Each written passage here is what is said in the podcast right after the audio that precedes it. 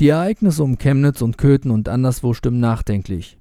Sie haben eine Unruhe ausgelöst, die das Land umtreibt. Eine Unruhe, die darauf gründet, dass Millionen Bürger bereit und gewillt sind, auf dem Grab eines verstorbenen Deutschen zu feiern oder dem sinnlosen Mord zumindest gleichgültig gegenüberzustehen scheinen. Überdies haben wir es ebenfalls mit einer so unendlich großen Ignoranz zu tun, die Menschen dafür verurteilt, dass sie um den Tod eines Deutschen trauert. Dieser Mord reiht sich in eine Serie von sogenannten Einzelfällen ein, war also nicht der einzige dieser Art. Er berührte allerdings in seinem Nachwirken die ganze Nation. Es gibt so vieles, was an diesem Fest, dem Wir sind mehr Festival, auszusetzen war. Der falsche politische Deutungsversuch, die mediale Diffamierung von aufrechten Mitbürgern, die lyrischen Fehltritte der Künstler, das Publikum, welches in der Lage ist, die geistlosen Texte nachzugrölen, aber nicht in der Lage ist, die Richtigkeit der ihnen vorgelegten Staatsinformationen zu überprüfen, die größte Enttäuschung aber ist die Tatsache, dass man Deutsche heutzutage zu Zehntausenden zu einer musikalischen Einlage ködern kann, sofern sie denn kostenlos ist. Es aber nicht schwieriger sein könnte, dieselben Deutschen dazu zu animieren, sich konstruktiv für das eigene Land einzusetzen, sich für das Gute einzusetzen. Ob die Festivalteilnehmer an der Veranstaltung teilgenommen hätten, wenn ein nahestehender Freund oder Nachbar oder Verwandte ein paar hundert Meter weiter auf grausame Art ums Leben gekommen wäre? Hätten sie dann auch noch munter und ausgelassen gefeiert und getanzt? Woher kommt dieser Nihilismus? Worauf begründet sich diese Gleichgültigkeit seinen Mitmenschen gegenüber? Falsche Erziehung und Propaganda können diese Fragen wohl kaum vollständig beantworten.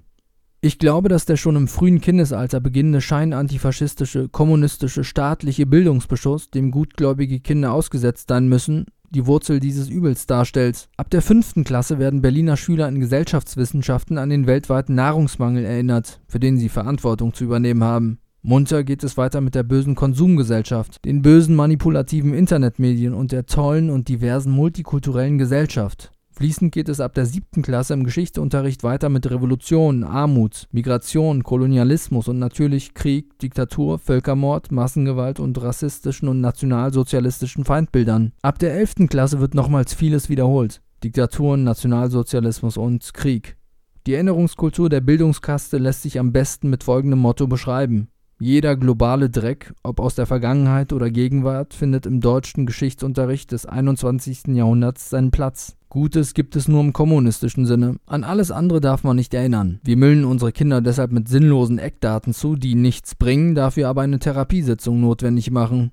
Ernsthaft, diese Rahmenlehrpläne dieser sozialistischen Manipulatoren sagen sehr viel über diese depressiven und nichtsnutzigen Gestalten aus. Dieser negative Erinnerungskult hilft Schülern überhaupt nicht weiter. Es gibt keinen praktischen Nutzen. Er soll einzig und allein die Funktion haben, Schüler zu internationalistischen Weltbürgern zu erziehen, die ihrem eigenen Land indifferent gegenüberstehen sollen.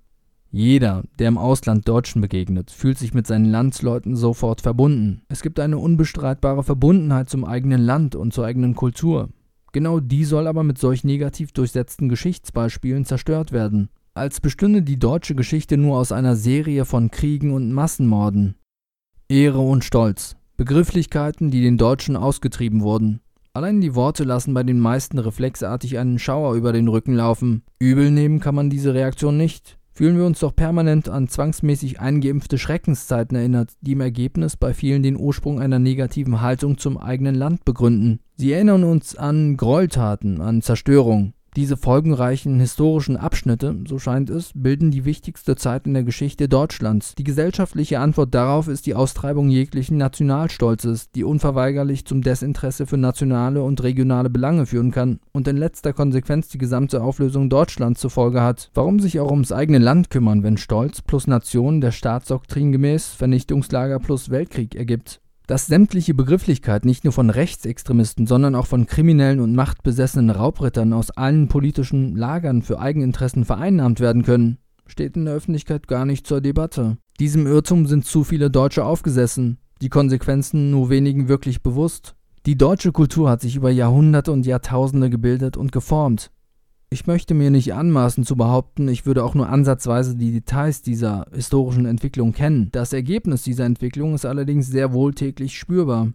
Wenn wir uns vor Augen halten, wie fragil das Leben ist und wie wenig Völker doch die Stärke besitzen, dem Chaos Herr zu werden. So kann man mit Recht behaupten, die deutsche Wesensart, die sich vor allem durch Intelligenz, Fleiß, Gewissenhaftigkeit und Ehrlichkeit auszeichnet, weiß dieses Chaos nicht nur zu bändigen, sondern zu meistern. Diese über Jahrhunderte entwickelte Hochkultur ist weder eine Selbstverständlichkeit noch ein Selbstläufer. Ein Blick auf einen anderen beliebigen Teil dieser Welt genügt und wir werden an das Leid erinnert, welches droht, wenn wir uns aufgeben, wenn wir unsere Nation aufgeben und schließlich dem Chaos das Land überlassen. Die mangelnde Empathie der Deutschen zueinander kann vor allem durch die Wiederbelebung eines gesunden und positiven Nationalstolzes gestärkt werden, der sich nicht als Gegenmodell zu anderen Gesellschaftsideologien versteht, sondern vielmehr ein alternativloses, friedfertiges und staatsfernes Fundament darstellt, das den kleinsten Nenner aller Gesellschaftsteile abzubilden imstande ist, ohne die Errungenschaften der Ahnen zu verwässern oder aber auch nur ansatzweise die Möglichkeit für Rückschritt zuzulassen. Wir reden hier also nicht über einen starren oder rein emotionalen Nenner, es geht hier nicht um Pathos oder darum, den Gewinn der Geburtslotterie zu feiern. Derartiges sind vorzeitige geistige Ejakulationen der Einfältigen, die Passivität fördern und Nährboden für massenhafte Manipulation bilden. Gemeint ist hier stattdessen eine fast gänzlich funktionale, zum Fortschritt zugewandte, aber auch wehrhafte nationale Prägung, welche nicht missionarisch agiert, im Auftreten allerdings so kraftvoll, agil und vorbildlich ist, dass selbst Skeptiker sich dieser Funktionsgröße allein aus Eigeninteresse dem Interesse, das eigene Potenzial auszuschöpfen, zuwenden müssen. Nur eine selbstbewusste, stolze und wehrhafte Nation kann den vermeidbaren Tod seiner Mitbürger verhindern und so den destruktiven Kräften entgegenwirken, sie aufheben und lebenswertes Leben ermöglichen. Eine sinnentleerte Nation hingegen ist gelähmt, geistert ziellos durchs Universum und steuert geradewegs der eigenen Auslöschung entgegen. Deutschland wurde in Ketten gelegt. Nicht nur durch, wenn man so will, die Manipulation höherer Kräfte, sondern gerade auch durch die Gemütlichkeit und Zaghaftigkeit seiner eigenen Bürger. Das Land ist einer existenziellen Bedrohung ausgesetzt. Ohne genaue Ausführungen mag sich der Satz wie Schwarzmalerei und realitätsfremde Übertreibung anhören. Ein Blick auf die Geburtenrate genügt, um zu verstehen, dass es sich hierbei eher um eine Untertreibung handelt. Wer kulturelle Errungenschaften als volksunabhängige Größe betrachtet, lügt oder weiß nicht, wovon er spricht.